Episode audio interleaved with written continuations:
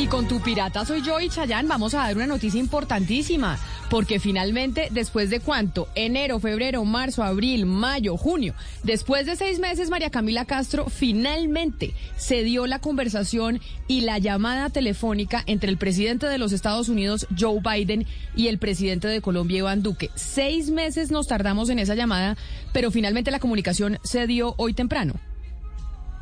Camila, oyentes, buenos días. Sí, precisamente fuentes de gobierno nos aseguran que hace pocos minutos se dio esa llamada telefónica entre el presidente Iván Duque y el presidente estadounidense Joe Biden. Hace más de seis meses, como usted lo decía, Camila, no se daba esa llamada y era muy anhelada. Entre los temas de conversación estuvo la economía, vacunación, empleo, derechos humanos, paz, cambio, cambio climático, tecnología, seguridad y estatuto de protección temporal. Y precisamente en el tema de vacunación también se anunció que son 2.5 millones de vacunas para, eh, para Colombia que llegarán por parte de Estados Unidos para hacerle frente a este plan nacional de vacunación que Colombia tiene y con el que espera vacunar a más de 35 millones de colombianos, Camila. 2.5 mm. millones de vacunas marca Johnson y Johnson, o sea, la Janssen. Ese, ese, es el dato que le tengo en este momento, Camila. Efectivamente van a ser las de Janssen porque, entre otras cosas, quien hace estos anuncios es el embajador, futuro embajador de Colombia en Estados Unidos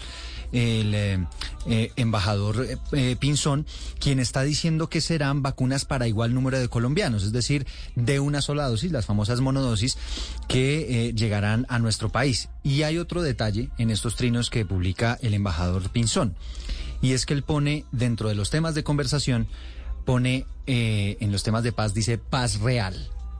paz real. Paz real. ¿No? O sea, no entiendo. Porque él no simplemente se limita a decir que hablaron de paz, sino pone paz real, hace la aclaración de real. claro, porque recordemos que Juan Carlos Pinzón fue ministro de Defensa del gobierno de Juan Manuel Santos. Después, cuando salió del gobierno, él, se fue de embajador a Estados Unidos y después cuando... Él se volvió un poco disidente del proceso de paz. Ah, no, total, pero además opositor. Exactamente, pero entonces cuando se habla de paz real, seguramente pues sigue eh, esa misma línea.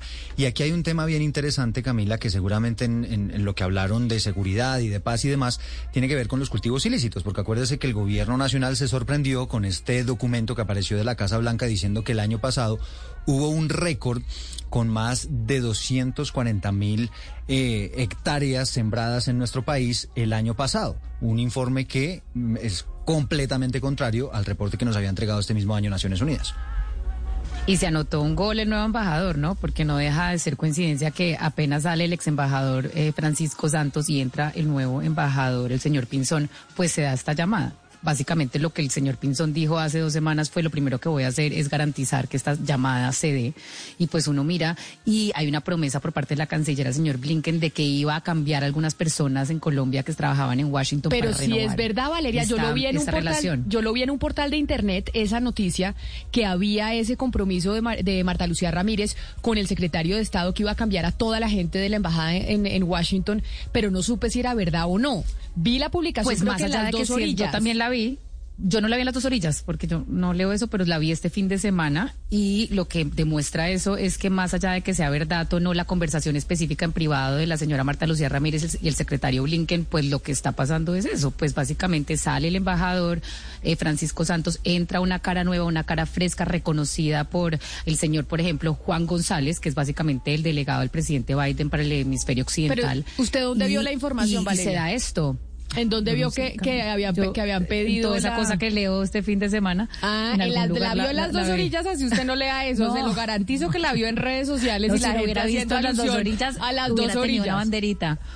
No, no, no, no. Yo lo que leo en las dos orillas me, me tengo una banderita. Pero bueno, más allá, y pues dejémosle entonces el asterisco de que esto puede llegar a ser de un portal de noticias falsas, eh, pues eh, esto lo que demuestra en la práctica es que en Estados Unidos sí estaban pidiendo, pues por lo menos la cara o que cambiara la cara de la, de la representación colombiana, Camila, porque es que cómo es posible que esta llamada se dé justo eh, dos semanas después de que sale el ex embajador. Sí, claro. Acuérdese que al embajador Francisco Santos lo acusaron de estar haciendo, de involucrarse en la campaña presidencial y de directamente haberse ofrecido para hacerle campaña a Donald Trump, ¿no? Hubo esa denuncia que se dijo que, que específicamente el embajador de Colombia en Washington estaba haciendo Entonces Biden estaba esperando este gesto de cambio de pues embajador. Pues digamos que, el, señor, que el embajador Santos dijo que no era cierto y que eso era un chisme eh, digamos, eh, auspiciado por su primo, el presidente, el expresidente Juan Manuel Santos, y que más bien él sí confirmó que había hubo personas eh, del partido de gobierno del Centro Democrático que se hicieron esta campaña, pero al margen del gobierno nacional y al margen de su embajada. Vaya uno a saber en verdad qué fue lo que pasó. Pues bueno, noticia importante, 2.5 millones de vacunas, vamos a saber, toca de saber es cómo las van a repartir, ¿no? Cómo van a repartir, porque eso sí es una sola dosis, es decir, que a la gente vacunada inmediatamente. Eh, y con estas vacunas de Janssen básicamente las están utilizando, Camila, para inmunizar a aquellas poblaciones más lejanas del país y en el caso de Bogotá, a habitantes de la calle y también personas que viven en las periferias en lugares de difícil acceso.